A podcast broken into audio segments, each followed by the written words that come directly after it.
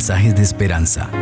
Reflexión diaria en el plan Reavivados por su palabra con el pastor Álvaro Rodríguez.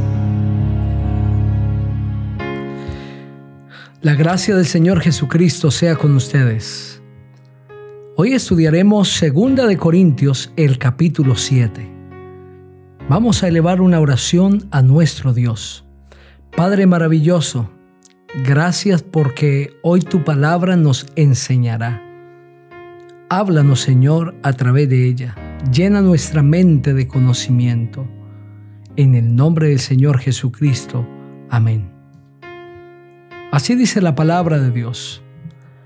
Así que, amados, puesto que tenemos tales promesas, limpiémonos de toda contaminación de carne y de espíritu perfeccionando la santidad en el temor de Dios. Admitirnos, a nadie hemos agraviado, a nadie hemos corrompido, a nadie hemos engañado. No lo digo para condenaros, pues ya he dicho antes que estáis en nuestro corazón para morir y para vivir juntos.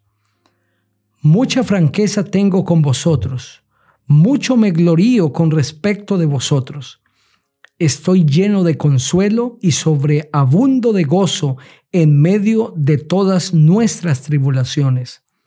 Cuando vinimos a Macedonia, ciertamente ningún reposo tuvo nuestro cuerpo, sino que en todo fuimos atribulados, de fuera con conflictos y de dentro temores.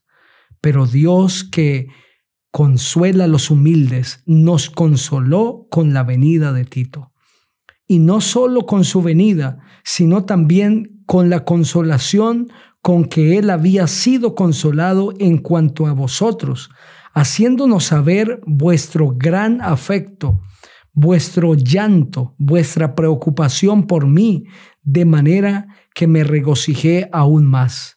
Aunque os entristecí con la carta, no me pesa, pero sí lo lamenté entonces, pues veo que aquella carta os entristeció por algún tiempo. Ahora me gozo, no porque hayáis sido entristecidos, sino porque fuisteis entristecidos para arrepentimiento, porque habéis sido entristecidos según Dios, para que ninguna pérdida padecierais por nuestra parte. La tristeza que es según Dios produce arrepentimiento para salvación, de lo cual no hay que arrepentirse, pero la tristeza del mundo produce muerte.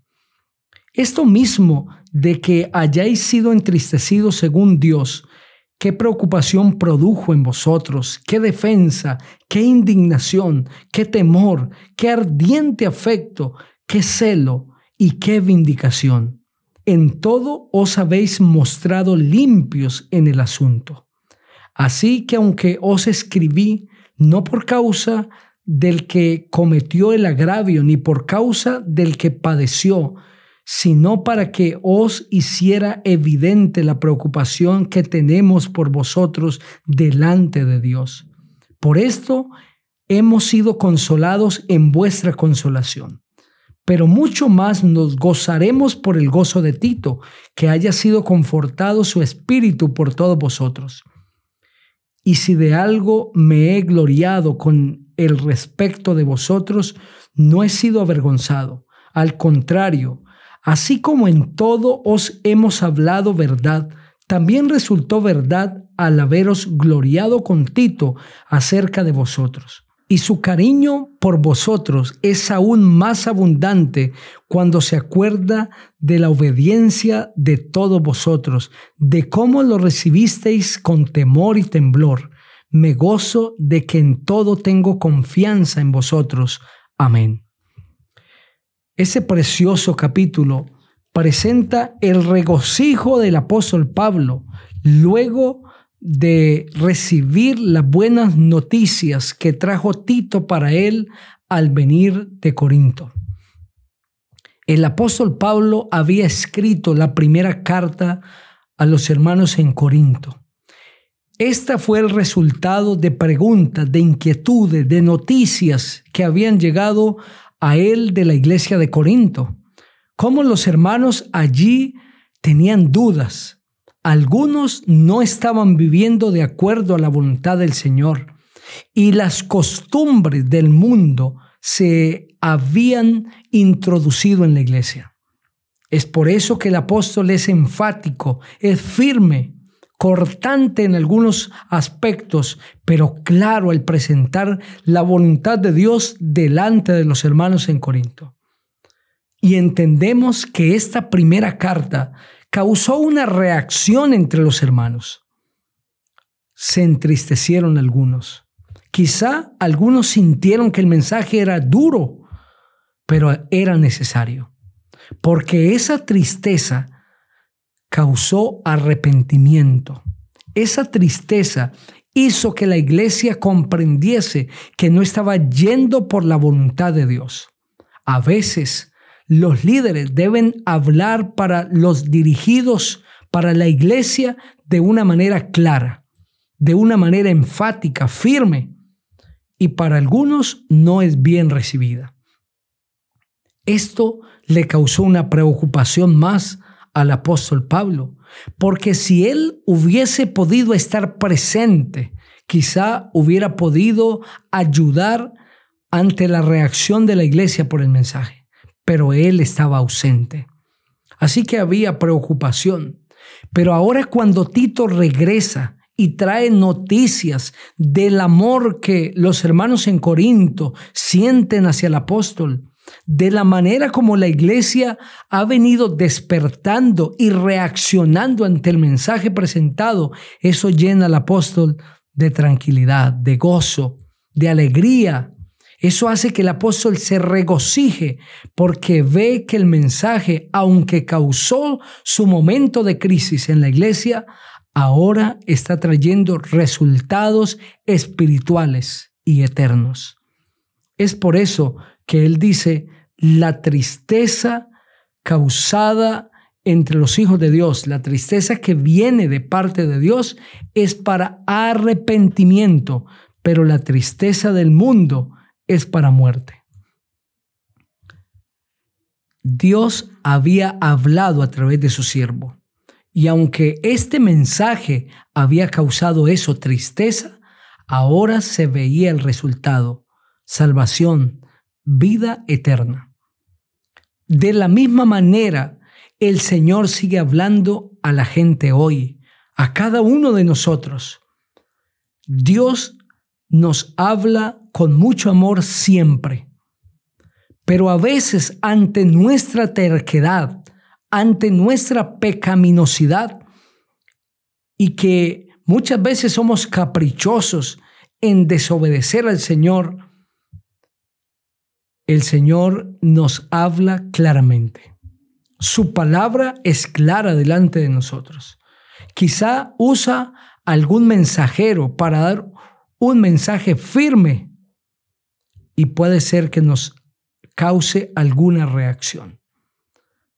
Porque a los seres humanos nos gustan los mensajes pacíficos, esos mensajes llenos de amor, pero los mensajes del Señor también han de causar una reacción en la vida del pecador, porque esa reacción, esa crisis, esa sacudida nos lleva al arrepentimiento.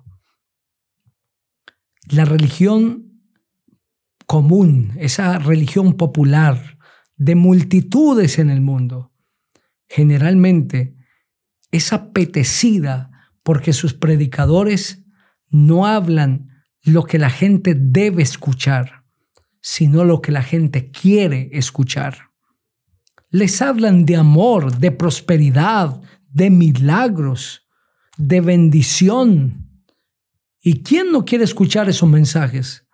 Pero no quieren presentar mensajes que tienen que ver con el deber del hombre con Dios, con la realidad del mundo, con la santificación que debe haber en la vida del creyente, la manera como el hombre se ha de acercar a Dios verdades que están expresas en la palabra del Señor, pero que muchos predicadores, pensando que si las presentan, ahuyentan a la gente, prefieren no decirlas.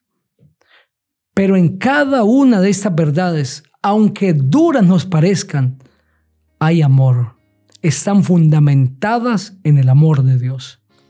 Cuando el Señor nos pide obediencia, respeto, sumisión, detrás de cada uno de estos mensajes hay amor. ¿Quién dijo que el libro de Daniel y Apocalipsis son libros espantosos? Son libros llenos de amor, de misericordia, de revelación del carácter de Dios. Si hoy estoy hablando para alguien que quizá la predicación de algún mensajero, que la exhortación de algún líder le ha causado escosor, tienes que preguntarte si fue el hombre que te habló o fue Dios usando al instrumento humano. Porque si fue Dios usando a un instrumento humano, ¿cómo discutes con el hombre si solamente es un canal? Tendrías que discutir con Dios. ¿Y quién eres tú para discutir con el Señor? Es Dios que te está hablando para salvarte y aunque te parezca duro el mensaje,